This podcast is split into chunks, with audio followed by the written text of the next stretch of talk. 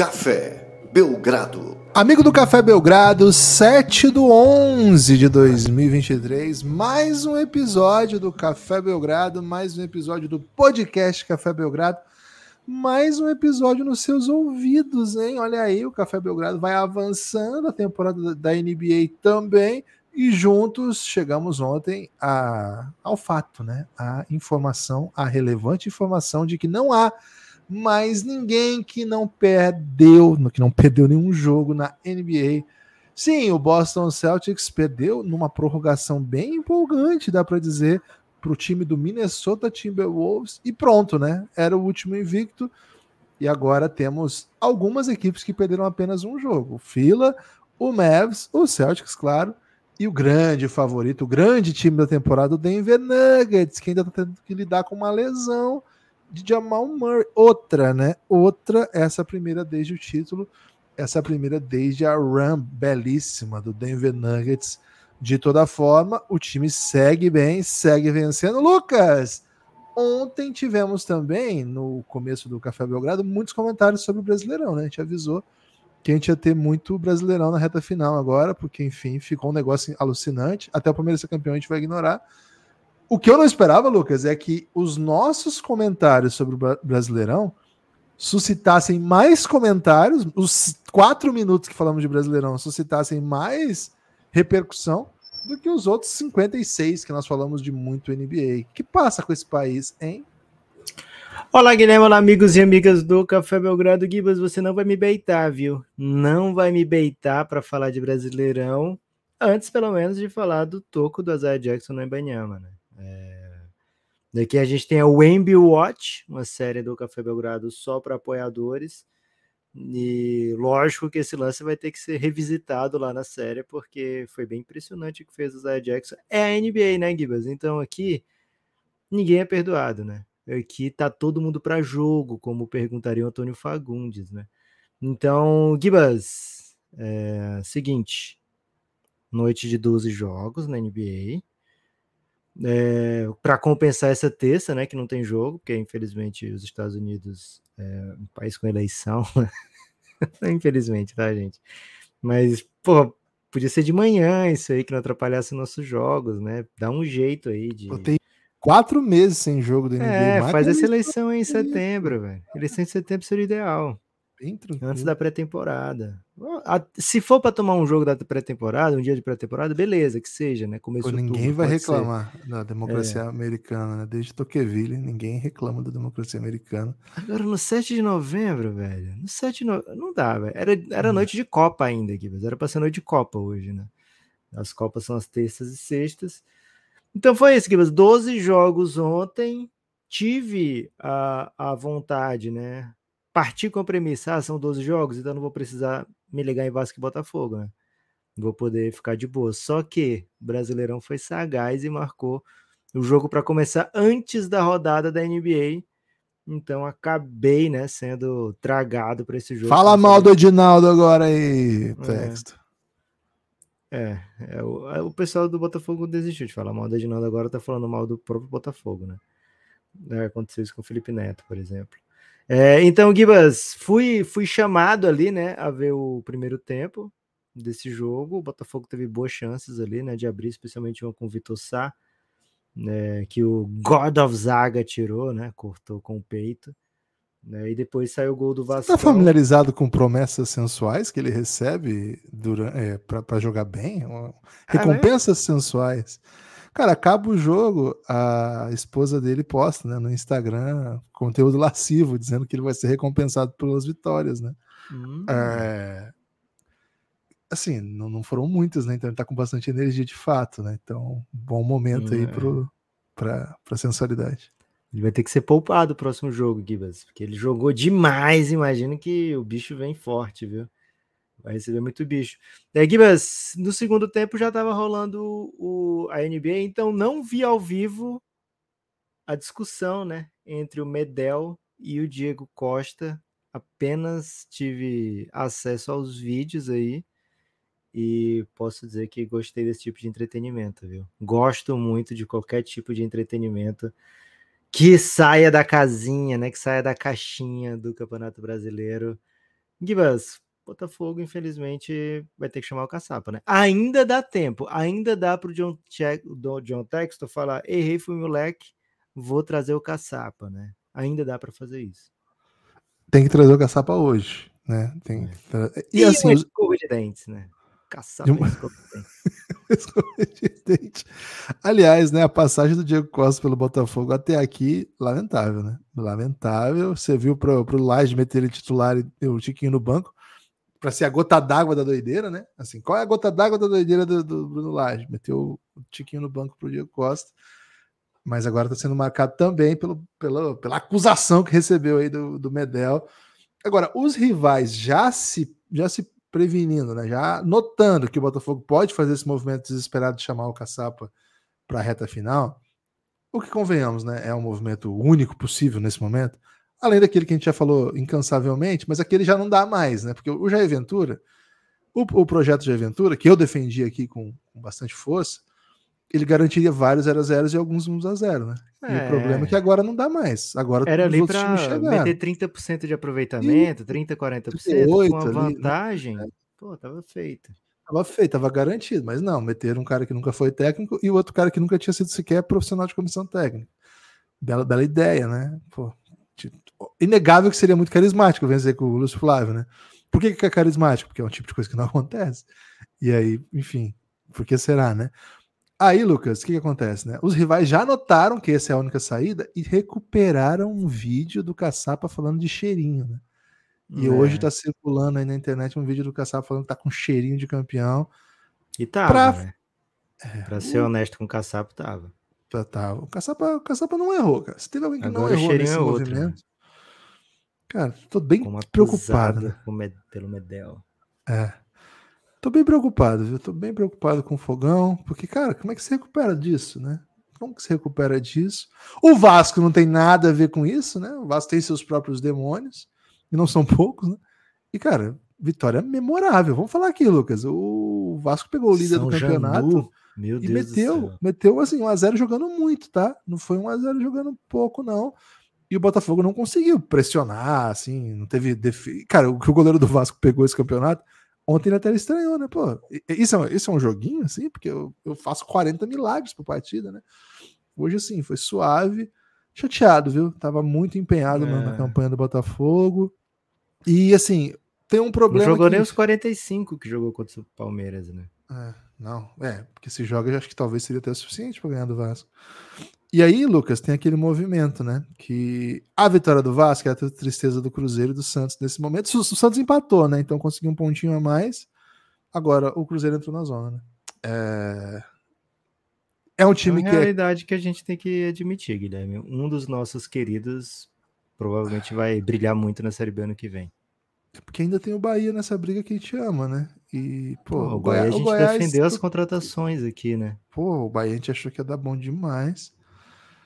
Cara, muita coisa deu muito errado aí, né, cara? E. Pô, o Goiás e o Cuiabá a gente até topa rebaixar, mas não é nada contra o Centro-Oeste, sabe? Não. É mais assim, pô, beleza, o Goiás e o Cuiabá rebaixar, mas pô, não queria ver o Cruzeiro e o Vasco de novo na Série B, né? Nenhum nem outro. Pode ser que vão até os dois, né? Não é impossível que vão, que vão os Não, é dois. impossível, porque o Vasco no barrará. É impossível. Guilherme. Ok, mas assim, matematicamente ainda é possível. Então eu tô bem chateado com Eu acho bem difícil a tabela do Bahia. Acho bem difícil a tabela do Cruzeiro. Acho bem. Torço para que a tabela do Cuiabá seja. Assim, o Cuiabá, o problema é o seguinte, né? A tabela é difícil, só que ele empata os jogos difíceis, né? Ele joga E fora, ele- ele... faz ponto fora, cara. É impressionante o Cuiabá. Assim, que eu lembro, ele ganhou do Flamengo, ganhou do Botafogo, empatou com o Santos agora, né? É, que é difícil empatar atualmente com o Santos. E sempre, sempre arranca uns pontos, assim, no meio do nada. Faz tempo que não ganha também, né?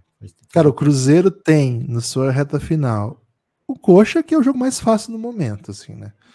E aí depois você tem um O Fortaleza. Coxa é o CSA da vez, né? Se não ganhar do Coxa, pelo amor de Deus. É, o Fortaleza, o problema é o seguinte: Fortaleza ele já não joga por mais nada, mas tá ali, né? E aí em Fortaleza, pô, é difícil ganhar jogo lá. Aí depois é uma final, Cruzeiro e Vasco, anotem aí, dia 22.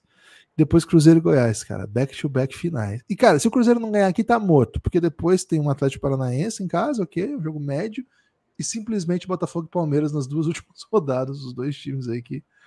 Eu acho que nessa, nesse momento aí o Palmeiras já vai ter sido campeão, né? O Palmeiras, pra mim, é o grande campeão. É o jogo da faixa, é isso. É o jogo da faixa. Quem sabe aí enfrenta as crianças do Palmeiras e o Cruzeiro chega com condição. As crianças é até mais problema, né? Se for os bêbados é melhor, né? Tipo assim, ah, estamos comemorando, é, né? É verdade. É que as crianças do Palmeiras costumam ganhar muitos jogos. Mas é isso, esses foram os primeiros minutos aí do podcast. Já vai virar tradição, hein? Reta final de Campeonato Brasileiro, não tem como. Até o Palmeiras ser campeão. A partir do momento que o Palmeiras for campeão, vou. Vamos, né? Espero que o Lucas me acompanhe nessa. Ignorar essa competição tão maravilhosa que é o Brasileirão. Lucas, tem coisa especial pro Belgradão hoje? Gibas, hoje tem, solta a vinheta do MIP Hunters, que hoje tem a volta tum, do MIP Hunters. Tum, tum, Não é como se a gente tivesse esquecido, né, dessa série histórica do Café Belgrado, a primeira série do Café Belgrado, de todas, né, antes até mesmo de fazermos conteúdo exclusivo de áudio para apoiadores. Essa é a primeira série, só que por N motivos, né, a gente decidiu nessa off-season não privilegiá-la, né? E trazemos agora durante a temporada de uma maneira esporádica, né? Vamos trazer aqui MIP Hunters, que nada mais é do que a chance de acompanhar os talentos em ascensão da NBA. Gibas, ontem recebemos muita mensagem do tipo, cara, vocês têm que fazer um episódio sobre fulano de tal. Fulano de tal era o Cam Thomas. Depois, durante, durante a noite, mais, mais para dentro, né, da madruga, pô, vocês têm que fazer um episódio sobre o Anthony Edwards, Cicrano, né? Cicrano, que no caso era Anthony Edwards. É, e de fato, né, foi se impondo na gente essa necessidade de fazermos episódios sobre os caras que estão despontando, né? Os caras que estão né, de uma maneira ou de outra, né? Ou saindo de All-Star para um nível de superstar, ou do anonimato para o para o conhecimento pelo fã médio da NBA, né?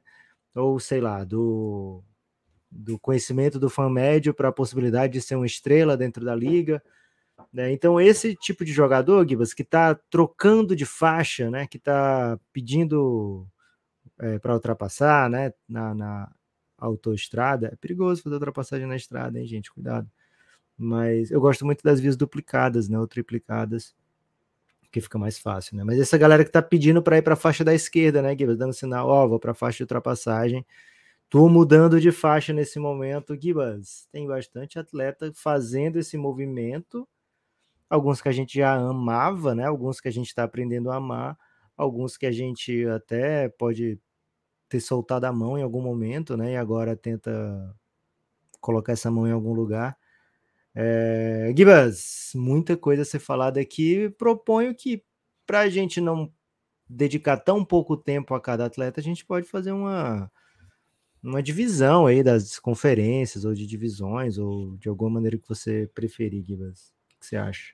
Bom, bom, vamos dividir. Vamos de conferência, né? Tradicional, conservador. É...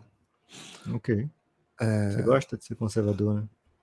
Ah, liberal nos costumes, conservador no, no NBA, né? No MIP Hunters. Lucas, você citou aí um personagem do Oeste e um personagem do Leste para para trazer aí os seus pontos de, de partida aqui. Acho, Lucas, que a gente pode começar aí da Conferência Leste, porque é aquela conferência que começa mais cedo, né? Boa. E, e aí, para seguir a, a ditadura do Meridiano de Greenwich, né? Que acho que é, que é uma ditadura que a gente nunca seguiu aqui no Café Belgrado, pelo menos, né?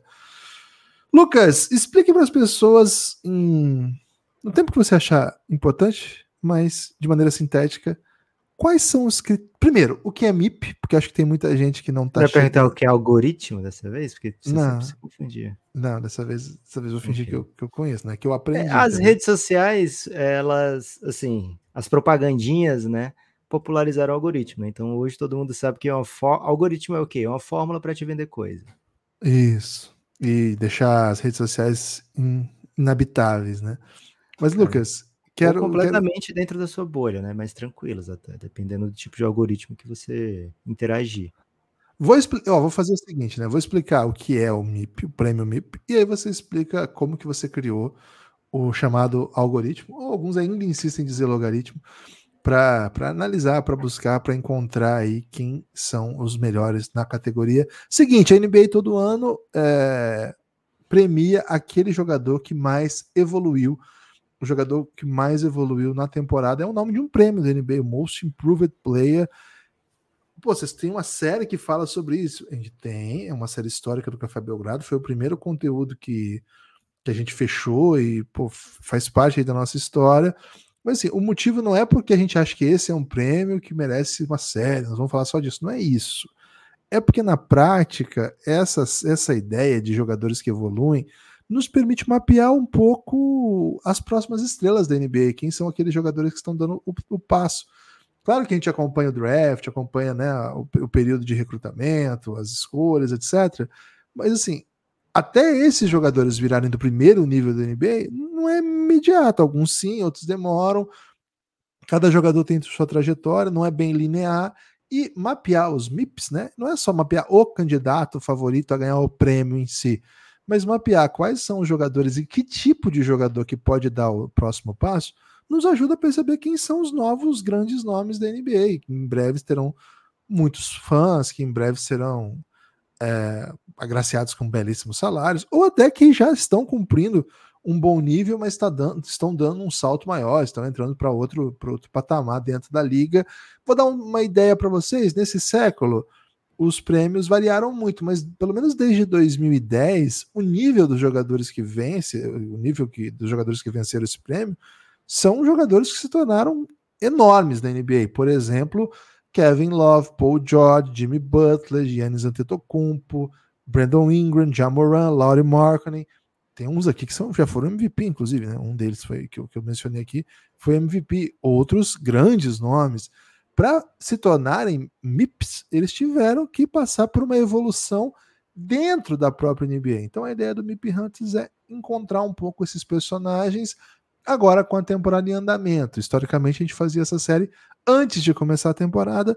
Com a temporada em andamento é um pouco mais simples, porque dá para a gente mapear a rotação, o volume, o protagonismo que os jogadores têm dentro dos seus times já com jogos em andamento. São poucos jogos, mas já é o suficiente para a gente notar bastante coisa, não é isso, Lucas? Mas para chegar a isso, né, para conseguir mapear isso, tivemos que trabalhar cientificamente e o Lucas, trancado em seu laboratório, experimentando fórmulas e formas, chegou, fórmulas e formas, chegou a um algoritmo que consiga rastrear antes do que as pessoas podem imaginar quem são os próprios, os grandes nomes a evoluir da NBA.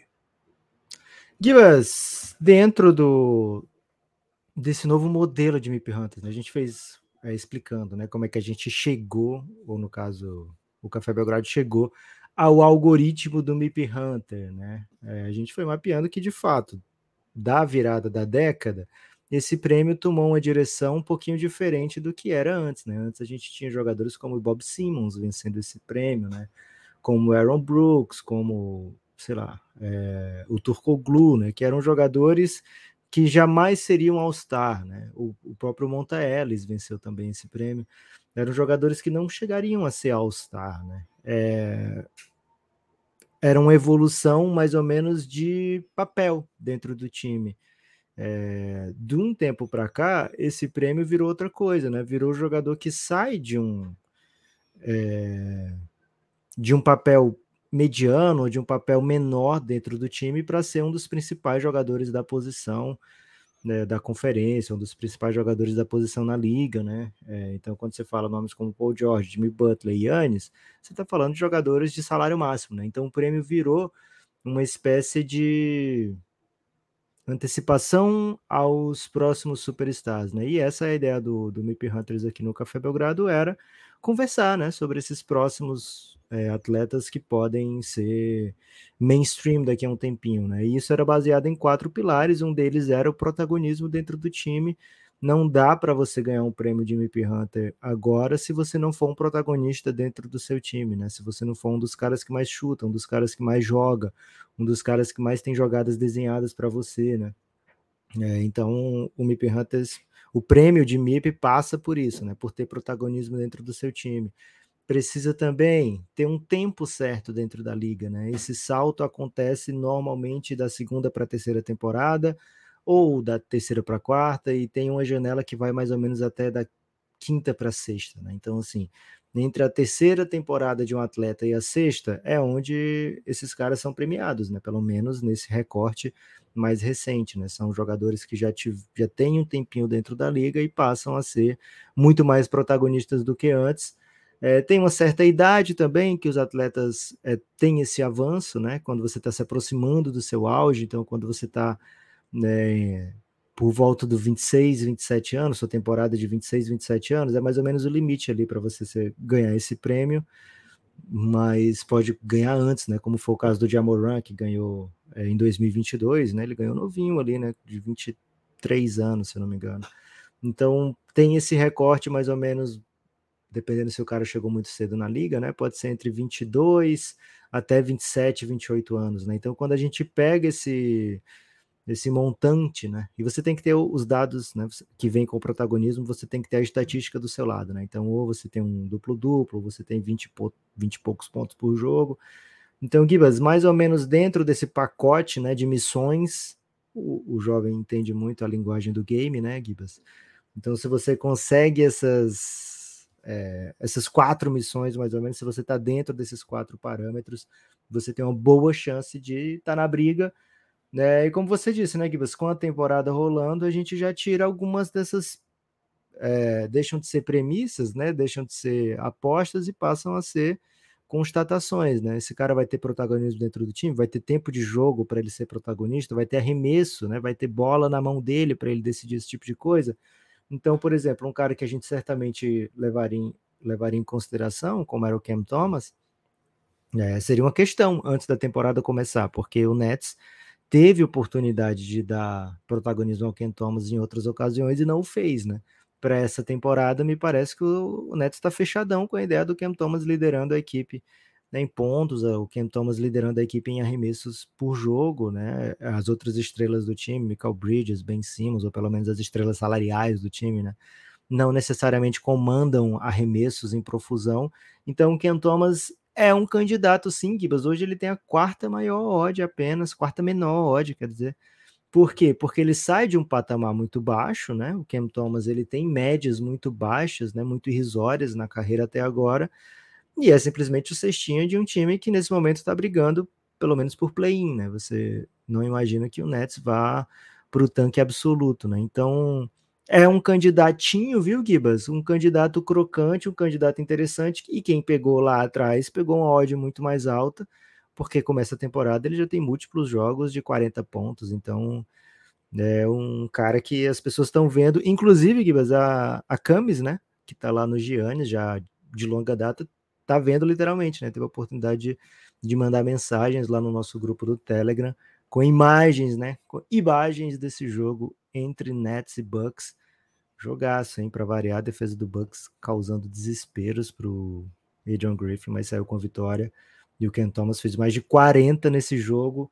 Gostou do que viu até agora, Gibas, de Ken Thomas? Estamos sendo cobrados, hein, para falar mais de Ken Thomas. Cara, o Ken Thomas, ele é um jogador diferente, assim. Acho que é um, uma carreira. As pessoas não estão muito acostumadas a jogadores como o Ken Thomas que não, não são exatamente um primor técnico, né? O Ken Thomas ele tem muito recurso, mas ao mesmo tempo, assim, foi marcado, ele tá na terceira temporada ainda, né? Mas por cometer muitos erros, assim, né? Por jogar um, um tipo de basquete um pouco kamikaze, acho que é uma boa expressão, assim. Agora, o Ken Thomas, ele tá situado numa equipe que não tem estrelas de, de primeira grandeza, ou mesmo os bons jogadores que tem, eles não têm pela a sede, na sede pelo ponto, um dos, dos motivos que, que, que o mobilizam a jogar basquete, sabe? Ele tem jogadores que gostam de ser um jogador complementar, que gostam de pegar a bola e chutar livre, mas que não é bem, vou jogar um contra um, vou fazer, vou fazer uma bola dificílima com dois marcadores na minha cabeça e dar cambalhota e cair. E, cara, esse é o tipo de coisa que o Ken Thomas gosta e sabe fazer já tinha dado sinais disso ano passado, mas ele alternava momentos assim com momentos bem bizarros, assim, de, de sequências muito ruins, né? Um jogador um pouco, assim, com recursos um pouco rudimentares mesmo. Mas, cara, ele é uma máquina de fazer ponto, isso ninguém vai tirar dele. Já era o ano passado, não é alto para posição, né? Tem 1,94m, talvez. é, joga na posição 2, é, assim, é um tamanho que não é o ideal, não é muito baixo também, mas não é o ideal. Não tem a maior envergadura do mundo, não tem o jogo mais fino do mundo, mas uma coisa ele tem. Ele tem, ele é bucket, né? Você dá a bola na mão dele, abre e, cara, ele vai lá dentro, ele vai fazer cesta. Não é um jogador que vai saber aproveitar a vantagem, sabe? Vou criar a vantagem, vou absorver uma defesa e vou deixar alguém livre para arrumar uma bola de três. Não é o jogo dele. O jogo dele é um contra um, sexta. Um contra um, sexta. Tá caindo, tá caindo, tá caindo. Ele tá dando um salto de inacreditáveis 10,6 pontos por jogo para 28 pontos por jogo. Isso é assim, isso é um MIP gritante, porque o cara entrou na lista de cestinhas da liga, simplesmente. Ele tá entre os melhores pontuadores da NBA, tendo sido até o ano passado um jogador assim, não é pesado dizer isso, irrelevante. Para esse nível aqui, ó quem tá na briga com ele ali, ó. Embiid, Donovan Mitchell, Luca, Curry, Tatum, Duran, Jokic, Anthony Edwards, Desmond Bain, que acho que é outro caso que a gente pode conversar, Giannis Antetokounmpo, Paul não George. Não pode porque é do Oeste, né, Guilherme? É, nesse episódio não podemos conversar. Então, assim, é, o Tyrese Maxey, que parece um jogador que já tinha bastante calibre e que tá tendo oportunidade finalmente, né? de ser o segunda opção de um time muito bom. Então, assim, o Ken Thomas ele foge bastante a, a, a, ao hábito nosso aqui de analisar MIP Hunters, não no sentido dos números, isso tudo encaixa. O que não encaixa muito é, cara, pouca gente acreditava que havia nesse jogador, pelo menos até, o, até um dado momento da temporada passada, um cara para estar tá nessa lista, né? um cara que está nessa conversa que nós estamos falando aqui. Mesmo com esse começo, vai ter muita gente ainda torcendo o nariz, né? Mas, cara. É que teve, tiveram dois jogos nessa temporada que, velho, foram um negócio meio assombroso, né? Ele foi meter um 4 para 19 contra o Miami e um 6 para 18 contra o Chicago, né? Então, mesmo no nesse melhor momento da carreira, né, ele ainda é um jogador que oscila, vai oscilar, é normal, tem só 22 anos. É, e assim, ele estão dando para ele as chaves de um de um Fórmula 1, né? Então, se você dava a chave de um Fórmula 1, não sei como é hoje em dia, né? Mas antes, e o Cam Thomas é japonês, né? Mas antes, que você dava a chave do Fórmula 1 para um japonês, velho, sempre tinha um japonês, é, Mika Sato era o nome dele? Sempre é. tinha um japonês que os caras chamavam de japonês voador, né? Porque eles ele saía atropelando todo mundo na Fórmula 1 e de repente o carro dele tava voando, né? Então. Satoru Nakajima. É, assim, tinha um japonês na Fórmula 1, assim, no grid, né? As pessoas ficam, ó, oh, fica ligeiro aí, que esse cara aí é, é, é imprevisível, né? Pode rolar alguma doideira, né? Tinha o catagrama, é. né? Que era o Katayama, os caras chamavam de catagrama. É, era esse que eu queria. Que, o Mika que eu tava pensando é Mika Salo, né? Não é japonês, não. Mas o. o é tinha o Takuma Sato. Takuma Sato tinha. Cara, e aí você vai vendo. Quem é mais idoso vai lembrar do que eu tô falando, que não é um, um preconceito. Não é preconceito, com, não, com, é histórico. O hábito de dirigir Fórmula 1 do japonês, né? É coisa dos anos ali 90, que é a época que eu acompanhei mais Fórmula 1, né? Anos 90, começando anos 2000. Tinham alguns japoneses meio polêmicos, né? Então, assim, são imprevisíveis, viu, Gibas? No, no, com as chaves, né? Da, da franquia de, dessa maneira, né? Mas até agora entrega um altíssimo nível. Já teve oportunidade de fazer jogos, sequências assim, né? Vamos ver para que lado vai o Nets. O Nets parece estar tá fechado com a ideia de dar para o Cam Thomas e cara, tem saído coisas muito boas, né? Ontem foi um jogo de 45 pontos contra o Bucks, embora tenha vindo a derrota, não vai dar para botar na conta do Cam Thomas, né? É, a derrota no jogo que ele meteu 45 pontos é, algumas cestas muito difíceis que meio que só ele consegue fazer. É, beleza, ele não é um cara que vai distribuir assistência, ele não é um cara que vai olhar o jogo, enxergar o jogo, né? Como, como a gente cobra hoje de um cara que tem a bola na mão o tempo todo na NBA, mas ainda assim é um cara bem interessante para o Nets. É, fazer esse tipo de experimento, né? O Nets não tem tantas opções, né? De jogadores assim que vão é, carregar o time. Antes da temporada começar, Gibbs, o Michael Bridges era o da odd mais baixa, né? Porque se imaginava que ele ia ser esse cara com mais arremessas do Nets e todo mais do jogo ele já tem, né? Então, um Bridges com, sei lá, 25 pontos por jogo, trazendo o que ele já traz, né? É um grandíssimo candidato agora não está figurando aqui nos principais nomes, né? Ele vai estar tá lá para vigésima opção na, na lista de MIPs da, da, da KTO, mas por enquanto ainda é o segundo net aqui da lista, né? O segundo de Brooklyn aqui da lista. Né? E a temporada está só no começo, né? Dá para ficar olhando. Quer propor algum nome, Gui? Você já flertou com alguns nomes interessantes aí quando você estava falando. Ah, vamos de Thalys Maxi, né? Que para mim é um candidato bem forte, assim. É, é a odd mais baixa da, das casas de aposta. Ah, o favorito? Principalmente, é. É, o Thalys Maxi, ele, ele incorpora múltiplas características aí que o Lucas pedia, né, no algoritmo. E tem na, à sua disposição né, um fato de ser um time que ele já conhece muito bem e já, já por onde ele passou, os jogadores são os mesmos, tem a mudança de técnico, mas antes de qualquer coisa, tem uma mudança primordial no usage rating, né? Ele, ele vira titular. Ano passado ele já teve muito jogo de titular, tá? É, jogou 60, 41 foi de titular. Mas assim, mais do que virar titular, ele vira titular sem outro jogador de bola predominante na mão no início dos ataques, né? Boa parte dos ataques, como era simplesmente James Harden, né? Então isso muda bastante a, a percepção de, de, protagonismo que ele tem e ele está conseguindo entregar atuações de ótimo nível. E é curioso que a minutagem aumentou pouco, porque ele já jogava muito ano passado, né? Ele jogava 33 minutos de média, aumentou para 37. Não é pouco, mas já teve temporada que ele jogou, 30, jogou 35 na sua segunda temporada de média. E assim, ele sempre foi muito bem, ele sempre jogou em alto nível, ele sempre flertou ali na média dos 20 pontos por jogo. No ano passado terminou com 20,3. Este ano ele está começando, Lucas, com 25 pontos e 7 assistências, né? Isso significa basicamente que ele continua fazendo aquilo que ele fazia, que é correr, acelerar o time, tomar protagonismo em algumas unidades, ser o jogador que vai liderar a transição, fazer a cesta tem que fazer, criar a vantagem que tem que criar, mas mais do que isso, está fazendo o time jogar, né? Essas sete assistências aqui é um número bem impressionante. Assim, vamos ficar só no número. Eu sei que é uma análise porca fazer isso, mas só para para dar a base para o que a gente vai conversar.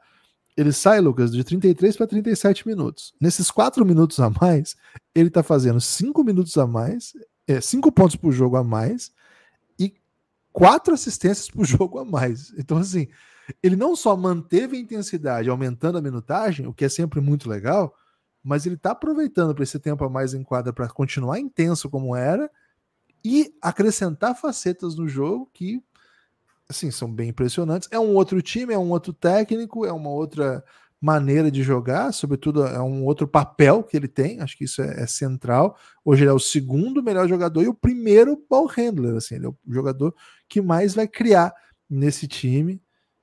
E nossa, tá, tá, tá entregando demais, um favoritíssimo aí, a, favorito, vamos dizer assim, um favorito ao prêmio essa temporada. Agora, diferente do Ken Thomas, né, Lucas? Esse aqui tem pedigree, né? Esse aqui tem.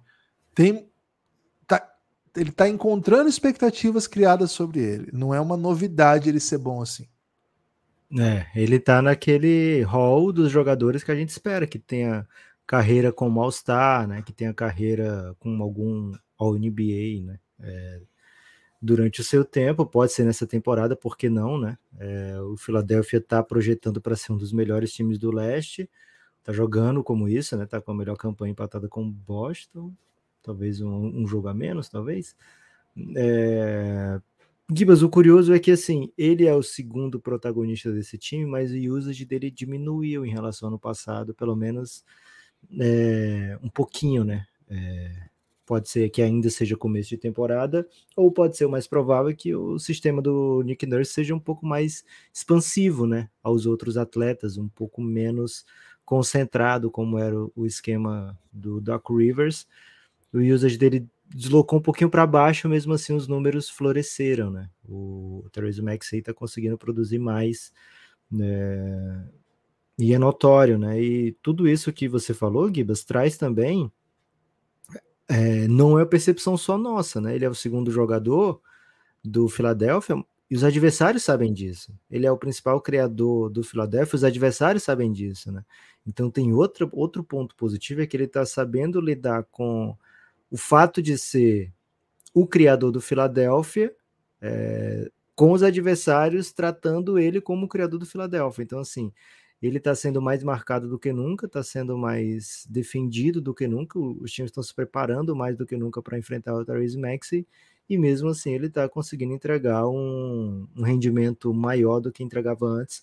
É natural, é normal, é a sua quarta temporada, é a temporada de 23 anos. Tudo isso está dentro do algoritmo, Gibas. É, esse aqui seria um cara de destaque dentro do algoritmo, né? Ele seria um cara de fortes sinais, né? É, como a gente gostava de dizer na série Map Hunters. E tá, tá fazendo por onde, né? Tá sendo de fato esse cara, a saída do Harden é, acelera as coisas. Ele fala, ele agradece até ao, ao Harden, né? Tudo que ele aprendeu com o Harden, mas deve agradecer também o fato do Harden ter saído do caminho dele agora para que ele possa, enfim, desabrochar, viu, Gibas?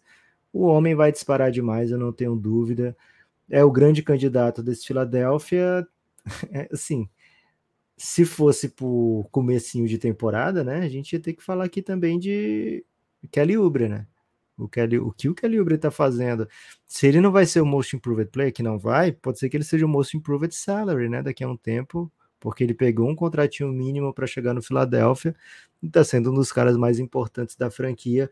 Gibas, vou trazer agora o outro membro desse Big Three do leste. Aliás, é até um Big Four do leste, depois eu, provavelmente você vai propor esse nome mas eu vou trazer um que já tem prêmio dentro da NBA. Hum. E mesmo assim, deixou os números dele até hoje, curiosamente, sob medida, né? Sob em xeque, vou, vou deixar dessa maneira, para que chegue aqui e possa ainda ser um candidato a MIP. Scott Barnes, Gibas. Scott Barnes vem fazendo uma temporada de almanac, né? Pelo Toronto Raptors ele mesmo com Anunobi e Pascal Siakam no time tem sido o principal jogador do, do, time, assim, acho que todo mundo vai vai dizer isso, né? Vai concordar com essa afirmação. A bola de três dele veio para a temporada, viu, Gibas? Até agora chutando 42% com mais de cinco bolas tentadas por partida.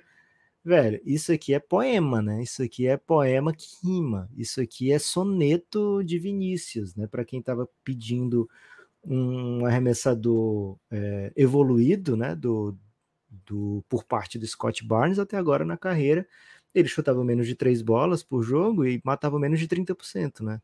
Beleza, small sample size, mas se essa bola que veio no primeiro jogo, eu comentei lá no Giannis, cara, tá bonitão esse arremesso do Scott Barnes, né? parece diferente e tá caindo diferente, né? Ele tá chutando diferente, né?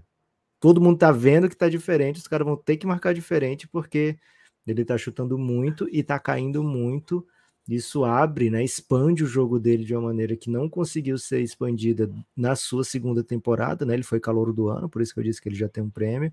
Ele foi calor do ano e no segundo ano ele não mostrou grandes evoluções no seu jogo né, o, o, Toronto tentou utilizá-lo como armador na temporada passada, né, como um point forward. Tentaram fazer uma guardialização dele aqui. Né. Para essa temporada parece menos assim, mas ao mesmo tempo ele está é, entregando muitas coisas. Né? Então, muito legal o começo de temporada dele. O salto estatístico não é só na bola de três pontos, o Gibbs pode trazer aí de maneira geral, né? O, o que, que os números dele estão apontando e, velho, se o Toronto ficar na briga, né? Que esse é outro ponto do algoritmo, né? Normalmente, o time do MIP é um time que vence, né? Porque para você chamar atenção para prêmios, você tem que estar tá fazendo por onde coletivamente também, né? Não é obrigatório, mas é, é normalmente obrigatório que o time tenha sucesso para você ser um candidato a MIP, a não ser que assim é, você dê um salto muito gritante e mesmo assim o seu time não vai para playoff, né, como foi o caso do Utah Jazz ano passado, mas ainda assim o time ganhou mais do que se esperava, né? E aí o Laurie Markkinen acabou premiado como MIP, né? Mas os números dele já falavam por si, né? É, então assim, de maneira geral, as vitórias ajudam. Então, o Toronto relevante vai fazer todo mundo olhar opa, por que, que o Toronto tá relevante? Todo mundo vai dar de cara com o Scott Barnes. Que começo, hein, Gibas? Em fogo. É, nesse jogo agora contra o Spurs, que teve a virada, né? Ele matou 5 de 10 de 3 pontos. É, tá chutando 42, é bom mesmo. Tem algumas coisas, né? Assim, ele já ele não tá, ele começa o jogo chutando muito open, né? Assim, bolas que não são marcadas e aos pouquinhos o time vai ajustando, esse cara não dá, não dá para pagar mais. O nosso scout tá atrasado, né? Acho que de fato, se você tiver Eles que marcar o scout do Mazula daqui de três anos atrás. Pode ser. É, de fato, aí já termina o jogo ele fazendo. E, cara, se, se ele começar a matar a bola nesse nível, que é um nível de excelência para o jogador que né? ele é. 42% é elite. É elite. Se ele continuar matando assim, muda tudo, né? Muda tudo. Teve uma bola desse jogo que ele mata até que é criando desde o drible, né? Não é só aquele catch and shoot. É, é uma arma assim que o Scott, o Scott, Scott Barnes não não parecia que tinha, né? Tava chutando 20, tava chutando Chegou uma temporada chutou 20, depois chutou 30, não foi? Foi, foi, foi chutou feio, 30 assim. e 28 as duas temporadas. É, não tava bonita, não tava caminhando para ser bonita. E com volume baixinho, né? De repente chutando bastante e matando. Bom, acho que isso é uma grande coisa para ficar atento, sim, Lucas. Mas mais do que isso, né? Ele mantém a minutagem e aumenta simplesmente 7 pontos por jogo, aumenta uma assistência por jogo e aumenta três rebotes por jogo. É uma evolução, sim, uma evolução bem importante, né? Você fazer esse tipo de coisa jogando a mesma minutagem, claro, tem a ver com o pace do time, tem a ver com as escolhas do time, tem a ver com como que o sistema defensivo protege rebote, como o ataque promove a, a transição, etc. Mas assim, é uma grande notícia, sim, Lucas. Acho que o, que o Scott Barnes está nessa. É, um, é um baita nome, viu? Para a gente ficar bem atento. Gostei, viu? Gostei de você trazer o, o Scott Barnes para essa discussão. É, ele, tem, ele sempre teve né, essa carinha de jogador que vai ser elite. Pareceu ter uma temporada estagnada. Tanto é, tanto é que vários rumores assim de jogador top, né? Falar, ó, oh, estão querendo o Scott Barnes, né? E o Raptors falava, não, então não vou me meter nessa troca, não. É, e tava com essa carinha, né? De, de jogador elite. Teve uma temporada estagnada, né? Assim, que não, não foi o jogador que se esperava. Mas acho que dá para ficar atento com ele ainda assim, viu? Acho que é um, é um jogador para a gente ficar prestando bastante, bastante atenção. Nesse né? momento, as estatísticas brutas, né? 22 para 23 pontos, 10 rebotes, 6 assistências. Coisa linda, né? É, é bem forte mesmo. É, é uma, é uma temporada. Temporada que começa empolgante, né? Acho que o tema até é um pouco esse, assim, né? Temporada empolgante. É... Aquele carinha, Gibas, vai trazer? Que você tem hum. defendido aqui no começo da temporada? Jordan Poole? Não, pô. Você tem defendido aí como até de maneira esclarecida, né? Que a galera até Kate Cunningham? É. Então, o, o, o, só para dizer sobre o Jordan Poole, que era um dos favoritos, né? Tem começo de temporada mediano, tá? Não tá fazendo aquilo que eu esperava que ele fizesse, que era assim. Ele tá chamando a atenção pelas doideiras, né? E doideira é, sempre negativa.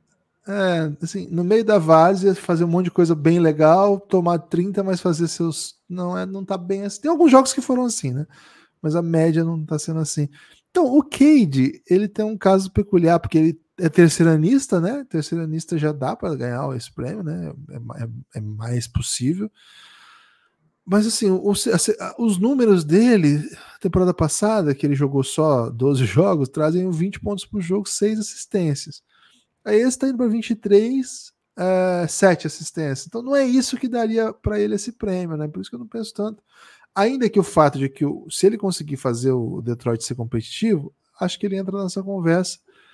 Mas não acho que seja o caso, viu, Lucas? Não, não tô muito cadeado, né? Não tô tá cadeado.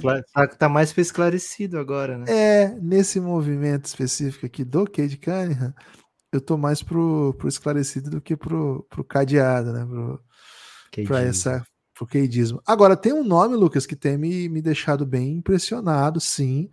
Oh. É, e que os números não ainda não sinalizaram isso, mas eu acho que durante a temporada pode ter um salto aqui. E mais do que tudo, relevância do time, né? Eu tô falando do Franz Wagner. ele é um terceiranista, vem de uma temporada de 18 pontos por jogo e outra de 15. E ele tá repetindo, ele tá fazendo o mesmo número da temporada passada, mesmo, quase a mesma resultagem, né? um minuto a mais, um 0.1 ponto a mais e o resto meio parecido. Um rebote a mais, para dizer que tá assim. É... Cara, a questão é a seguinte: esse time vai ganhar jogo esse ano. A gente falou sobre isso no preview ontem, no, no podcast de ontem. E esse time vai começar a ser competitivo, esse time pode brigar para o playoff direto, esse time pode se tornar o time jovem mais interessante. Veio de uma derrota, né? Ontem perdeu para o Mavis. Jogo... Só pegou o time do Oeste até agora, velho. É, jogo bem legal do Mavis ontem. A gente não vai falar do Mavis agora, bem legal. Cara, acho que o Franz Wagner ele tem caixa para ser uma estrela da NBA. Acho que esse time ele tá se separando, ele e o banqueiro, né? Estão se separando dos demais, tá ficando uma coisa bem evidente. O banqueiro é segundanista, então acho que não, não vai por aí, né? Não vai, não vai ser prêmio, coisa assim, porque segundanista é difícil dar prêmio. Cara, mas eu, eu, é como, é como é começo de temporada, eu acho que essa tendência aqui é aumentável. Eu acho que ele vai para cima com esses pontos de média aqui. É, e acho que a questão das vitórias pode ser um fator. Por hora, esse, esse número não impressiona. Mas eu não, não tiraria o olho de Franz Wagner, viu? Campeão do mundo estrela do Orlando Magic. Olho nele, Lucas. Olho em Franz Wagner. É, é mais um candidato aí que eu, que eu coloco para a gente conversar a respeito. Boa, Gibas. Para não ficar. A gente não vai cobrir todos os atletas da conferência. Só para te perguntar, hoje. o Franz Wagner encaixa no algoritmo? Encaixa demais, Gibas. Perfeitamente, Boa. né? Ele é um cara que tá na, tem a idade, tem o tempo de liga, tem o protagonismo do time e vai vir com vitórias, então é, vai dar bom isso aí. É, o algoritmo é, a favor dele. Outros jogadores que o algoritmo gosta bastante, Tyler Hero, um jogador que o Miami está pedindo muito dele ofensivamente. Evan Mobley ainda não está trazendo ofensivamente esses números, mas o resto tá legal, né? É, tem também na Conferência Leste, deixa eu ver quem mais, né, que a gente pode imaginar aqui.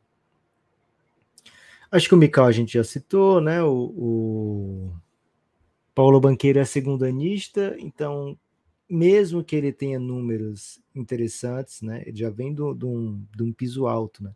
Mas mesmo que os números sejam interessantes, dificilmente um segundanista leva o prêmio de MIP. A gente explica isso sempre, né? Do, dentro do, do, da série MIP Hunters.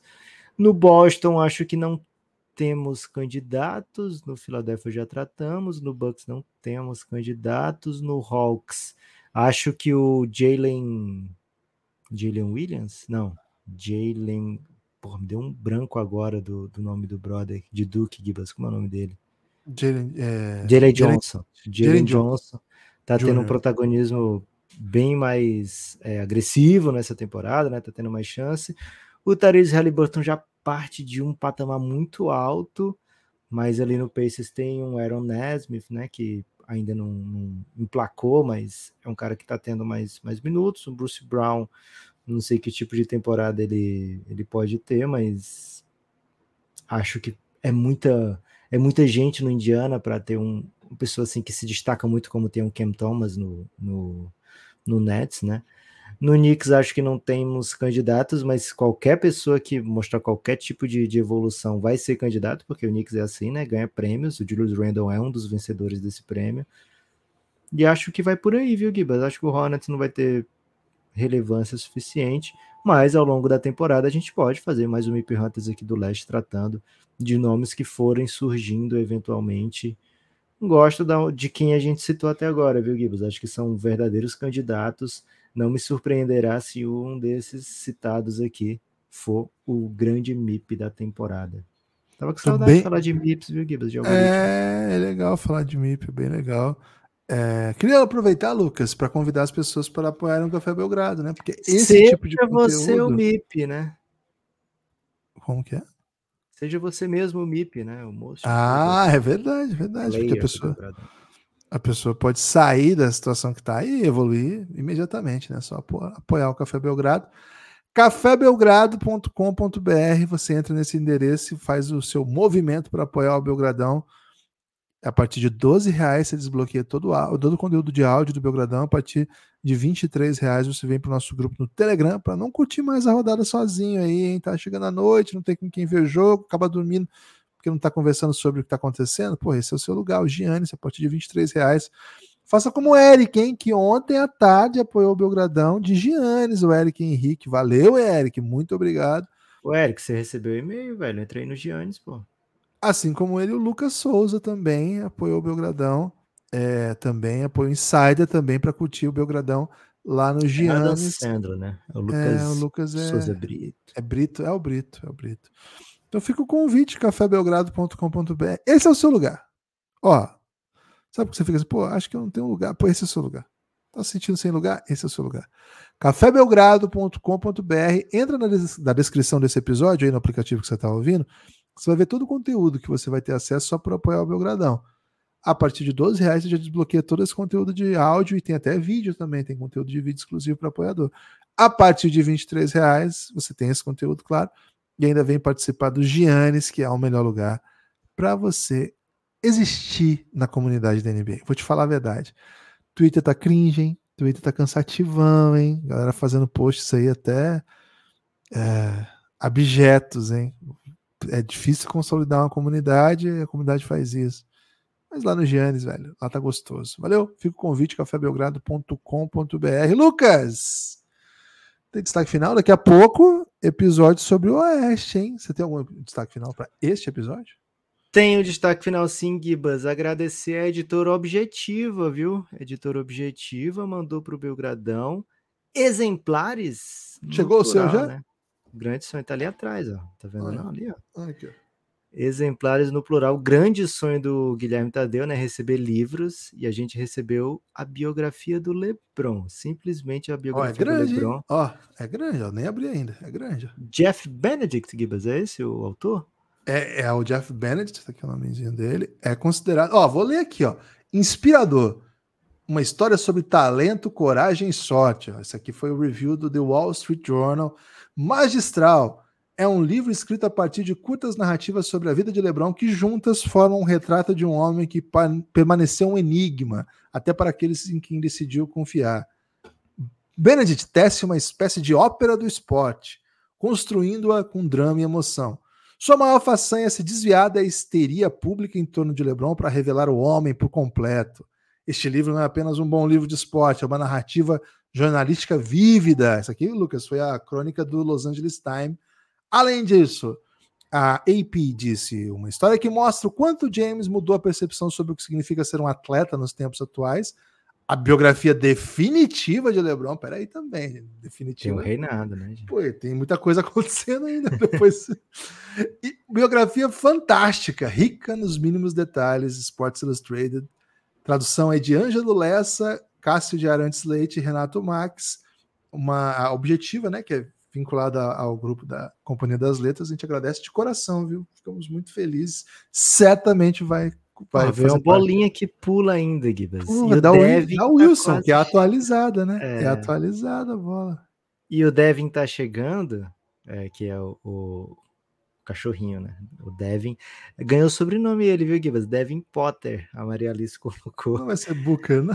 Não, botou Devin Potter, mas ela queria uma cama de cachorro de basquete, né? Não achei, mas a Objetiva fez a boa e mandou uma bolinha, né? Pra ele brincar. Bom demais, tá Então, bom. ansioso aí pra usufruir, né? Do presente que o Café Belgrado recebeu com o Devin, novo membro do Belgradão que tá chegando.